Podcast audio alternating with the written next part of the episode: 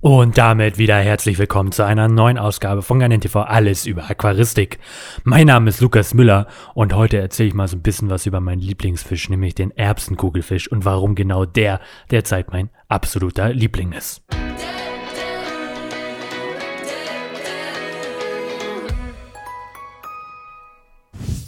Ja, Kennt ihr den Erbsenkugelfisch oder kennt ihr insgesamt mal Kugelfische? Ich finde die ja immer wieder interessant. Also wirklich, das sind interessante Geschöpfe und man kennt natürlich, wenn man Kugelfisch hört oder jemanden sagt, ich habe einen Kugelfisch, ah, ist der nicht giftig, ne? Weil viele kennen aus dem Fernsehen eine Mahlzeit ein sehr giftiger Kugelfisch. Ich bin ja jedes Jahr in Ägypten und gehe da schnorcheln und da gibt es die riesengroßen Igelfische oder auch Kugelfische. Das ist wirklich der Wahnsinn, in welcher Größe dieser da sind und was für riesen Augen die haben und dich so anschauen. Die können ja die, ihre eigenen Augen immer so bewegen. Und bei so großen Kugelfischen oder auch Igelfischen ist es echt der Wahnsinn, ähm, wenn man den so, was weiß ich, wenn die so 30 Zentimeter weit weg sind.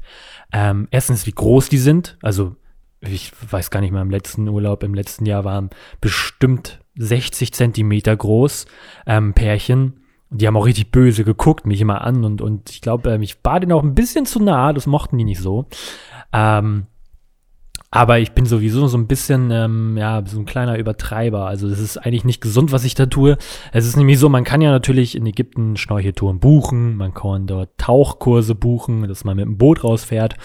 Ich mache das aber mal ganz gerne so. Ich habe ja schon Geld für meinen Urlaub bezahlt und ich bin einfach jemand, der eigentlich immer so auch auf die Krebstierchen achtet, auf Kleines und deswegen immer vom Ufer aus anfange loszuschnorcheln. Da kann man zum Beispiel ganz gut immer im Roten Meer sehen, ähm, den Knallkrebs ähm, mit einer Symbiose Grundel, also mit einer Grundel zusammen. Das sehen die meisten Menschen ja gar nicht, weil die mal direkt zum Riff gehen und gar nicht so das Kleine ähm, für der, oder die kleinen Tiere, kleine Krabben, kleine Einsiedler, die die ganze Zeit unten an der, an der ähm, und, äh, un, am Untergrund im, im Sand rumlaufen, im Flachen, ähm, das bemerken immer ganz viele gar nicht. Die laufen da drüber und wollen halt zu den bunten Korallen.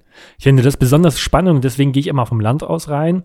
Ähm, auch entdecke ich manchmal Anemonen und mit kleinen Anemonenfischen zum Beispiel. Im, gar nicht im Korallenriff, sondern ganz woanders, wo die meisten Menschen das gar nicht sehen. Was ich immer sehr, sehr schade finde, weil viele trampeln da halt einfach nur lang, zerstören auch vieles, ähm, statt einfach auch mal die kleinen Tiere zu genießen. Und worauf ich jetzt nochmal hinaus wollte, ich bin so ein kleiner Übertreiber, weil ich gehe dann schnorcheln und gehe nicht nur eine Stunde schnorcheln oder ich bin dann halt wirklich zwei bis vier, ich glaube das längste war glaube ich mal sechs Stunden, ne? nee nicht sechs Stunden, drei oder vier Stunden.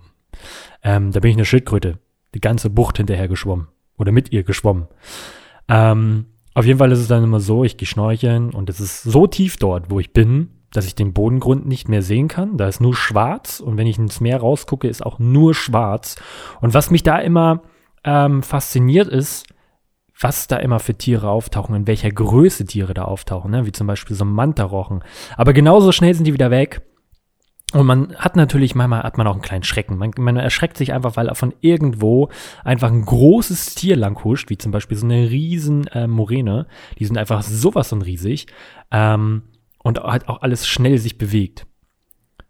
Und man wird so wie so ein kleiner ähm, Riffbarsch, so ein bisschen schreckhaft und will eigentlich ins, ins Riff schwimmen, um da Schutz zu suchen. Weil, weil diese Tiere, es ist ja einfach mal enorm, wie weit größer, und ich bin nicht klein, ähm, ich bin 1,95, 1,93, irgendwie in dem Maß so.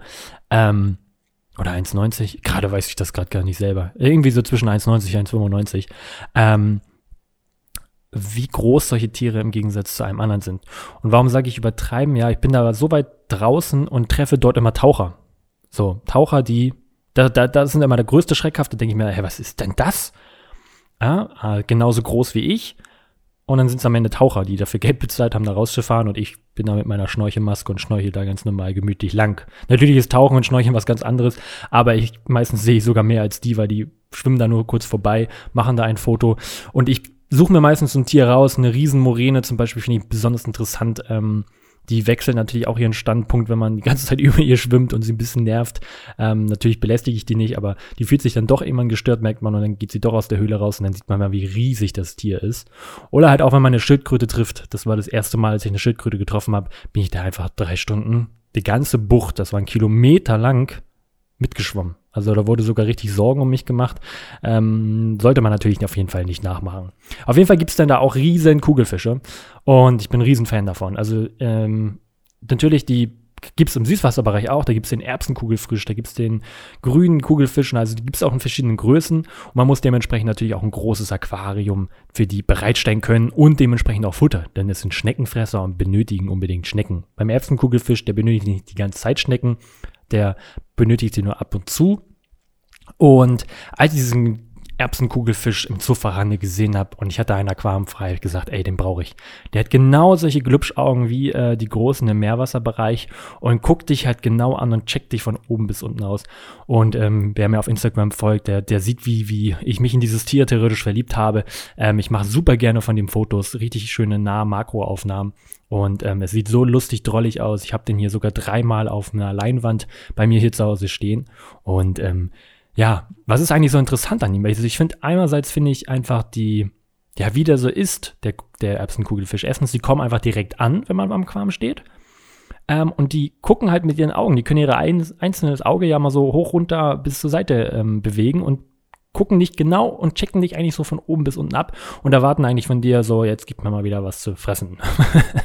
das gleiche finde ich das Jagdverhalten ähm, von denen, wenn sie so Schnecken jagen, wenn sie sich so leise anschleichen und dann mit ihrer Flosse so, die, die ist ja so schnell, die kann man ja gar nicht sehen, ähm, äh, äh, hinterher flattert ähm, und dann diese Schnecke fokussiert mit ihren Augen, mit ihren beiden Augen und dann blitzschnell zuschlägt, um halt diese Schnecke ähm, auszusaugen, also die Weichteile. Ähm, finde ich das schon richtig, richtig erstaunlich. Ähm, das ist einfach ein Fisch, glaube ich, der, der sehr, sehr beliebt ist und auch noch sehr beliebt werden wird. Ähm, und ähm, dementsprechend möchte man den eigentlich überall einsetzen. Aber der Erbsenkugelfisch hat natürlich auch eine kleine Charakteristik. Ne? Also das heißt, der ist so ein bisschen eigen. Ähm, die sind nicht gerade freundlich zu anderen Fischen. Sie sind manchmal auch nicht freundlich zueinander, sondern jagen sich auch ähm, und fressen zum Beispiel auch gerne Flossen von langsamen Fischen an. Also es ist eine Haltung ist nicht was für Anfänger, würde ich mal behaupten. Es ist schon was für so einen kleinen Profi. Ähm, wer jetzt auch ähm, unseren Film über den Erbsenkugelfisch gesehen hat, könnt ihr gerne auf www.youtube.com slash TV ist ja auch nochmal in der Videobeschreibung beziehungsweise in Podcast-Beschreibung verlinkt.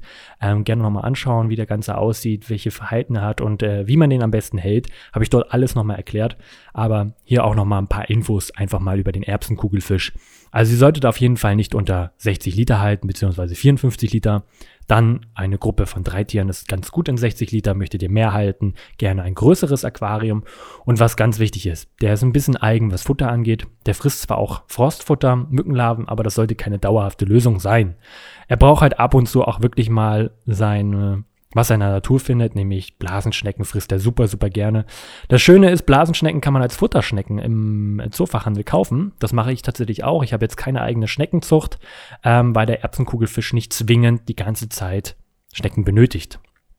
Es ist einfach so, wenn man den, wenn man den mal so ein bisschen beobachtet, ist es so, dass er nicht die Schnecken zer, quetscht oder zer, zer, in, in seinem Mund zerknackt, sondern er saugt tatsächlich nur die Weichteile raus. Deswegen bin ich der Meinung, er braucht gar keine, weil er das nicht tut. Andererseits sage ich immer so, man sollte es natürlich so naturnah die, die Fische ähm, versorgen, wie es nur geht. Und bei anderen Kugelfischen im Süßwasserbereich ist es zum Beispiel so, die knacken wirklich die ganzen Schnecken auf. Das benötigen die auch, um ihre Zähne abzuschärfen, beziehungsweise auch abzuknappern, ähm, weil manchmal werden die so groß, dass sie keine Nahrung mehr aufnehmen. Ich habe tatsächlich so ein Experiment gemacht bei mir. Ich habe äh, ganze sechs Monate keine Schnecken gefüttert, sondern nur Mückenlarven ähm, oder halt auch anderes und habe damit überhaupt keine Probleme bei dem Kugelfisch gehabt. Der gibt heute oder gibt es immer noch heute gut. Ähm, und dementsprechend ähm, bin ich der Meinung, das benötigt man nicht. Andere berichten aber, ähm, die haben keine Nahrung mehr aufgenommen. Ich vermute tatsächlich aber so, dass äh, das daran liegt, dass einfach ähm, die Tiere alt sind oder irgendeine Krankheit haben oder ihren Haltungsbedingungen nicht gerecht geworden ist und dementsprechend deswegen die Tiere gestorben sind und es darauf geschoben worden ist. Die haben, sind verhungert, weil ihre Zähne länger geworden sind.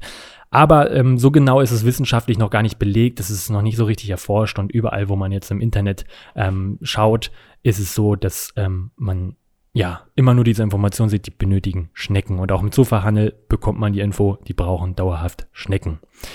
Deswegen lass dich davon nicht abschrecken, aber ähm, schau dir dir einfach mal an. Es ist ein wundervoller Fisch. Ähm, man kann ihn jetzt äh, mit schnell äh, flitzenden Fischen, wie zum Beispiel Orgitterhahne, Schwelsen vergesellschaften. Mit Garnelen muss man so ein bisschen gucken. Natürlich, der, der frisst gerne kleine Garnelen, das, das wird er auf jeden Fall tun. Alles, was ins Maul passt, wird er, wird er fressen und er wird auch ein bisschen auf die größeren Tiere jagen gehen. Aber es kommt immer noch auf, die, auf den Charakter des Fisches an und ähm, ja, gönnt euch einfach mal diesen Fisch. Ähm, ich freue mich natürlich, dass ihr mir heute wieder zugehört habt. Heute so ein bisschen Einblicke, warum der so mein Lieblingsfisch ist. Ein bisschen Einblick in mein Urlaubsleben.